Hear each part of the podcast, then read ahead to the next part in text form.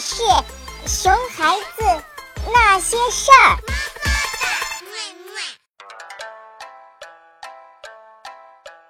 Hello，大家好，我是陈玉，欢迎大家收听本期的《熊孩子那些事儿》。善意的谎言在我们与孩子相处中占有特殊并重要的地位。对于孩子，如果我们发现他们说谎，就会如临大敌，用各种方法让孩子发现说谎的坏处，并处心积虑地限制其不能说谎。但对于我们大人，就是另一个标准了，常常是因事而定。毫不夸张地说，我们每个人几乎每天都在说着各种善意的谎言，但这样一来就会带来一些麻烦。孩子常常因为我们大人言行不一致而困惑，处理不好这个，又常常是亲子关系中的重磅炸弹。善意的谎言究竟该不该存在呢？如果该存在，又该怎样使用呢？首先，我们来分析分析善意的谎言到底是什么，又有什么好处呢？我们通常理解的善意的谎言，就是为了达到某种好的结果而说出的谎话。这种好结果有时是为了对方好，有时是为了自己好，还有时候是为了双方的关系融洽，即我们说的情谊。这样看来，善意的谎言一定是有好处的啦。那当然。通常情况下，善意的谎言是我们社交中必备的技能和润滑剂。例如，你同事问你：“我今天的衣服好看吗？”你会怎么说呢？我想，大部分人都应该会选择夸赞他，这就是一种善意的谎言。同时，在与孩子相处中，善意的谎言还会成为我们鼓励孩子的好工具。心理学中的罗森塔尔效应就是最好的证明。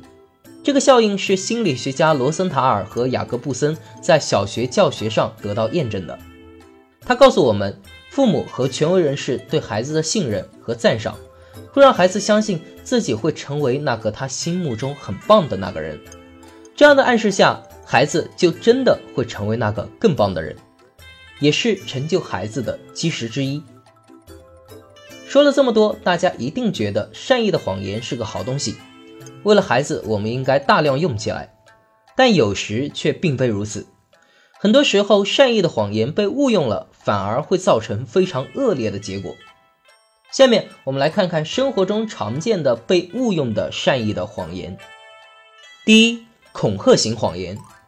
我们常常为了阻止孩子做危险的事情，或是为了让孩子不调皮时，就会编出一些恐怖或者不可能发生的事情来吓唬孩子，例如。玩火会尿床，吃西瓜籽肚子里会长西瓜，你再哭就会被警察叔叔抓走一类的话。这些看似玩笑的话，其实会在每个孩子心中种下恐惧的种子。父母以为没有什么事情，却会对一些敏感的孩子造成意想不到的后果。例如，有些孩子年纪大了总会尿床，出现不符合他年龄的症状，就是因为小时候父母告诉他玩火会尿床。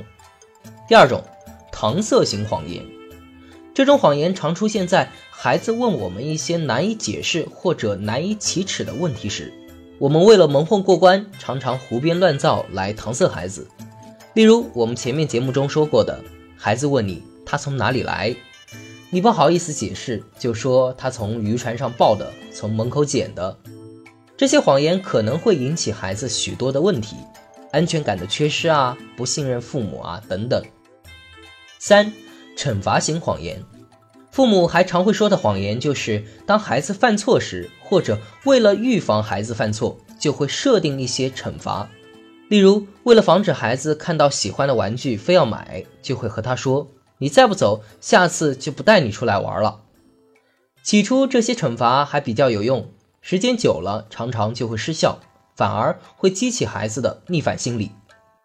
其实这些通过善意的谎言倒逼出来的你想要的孩子达到的行为，风险是非常大的，效果呢也常常不能持久。具体我们刚刚已经举例说明了。所以最好的办法就是用尽可能的真实情况来教育孩子，全讲真话。这一点我们可能不能完全做到，但要努力。因为这不仅能帮助孩子成为一个诚实守信的好孩子，更重要的是可以让孩子感受到这个世界、这个家是他可以毫无顾忌信赖的，这也是他今后面对生活的最大的原动力。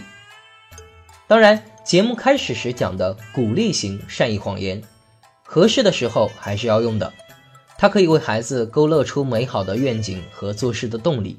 所以，用好谎言是每位父母应该学会的技能，相信各位一定能做到。好了，以上就是我们本期的全部内容了。本期节目到这里就要和大家说再见了。如果您在养育孩子的过程中遇到了什么难题，欢迎向我们节目提问。最后，感谢您的收听，我们下期再见。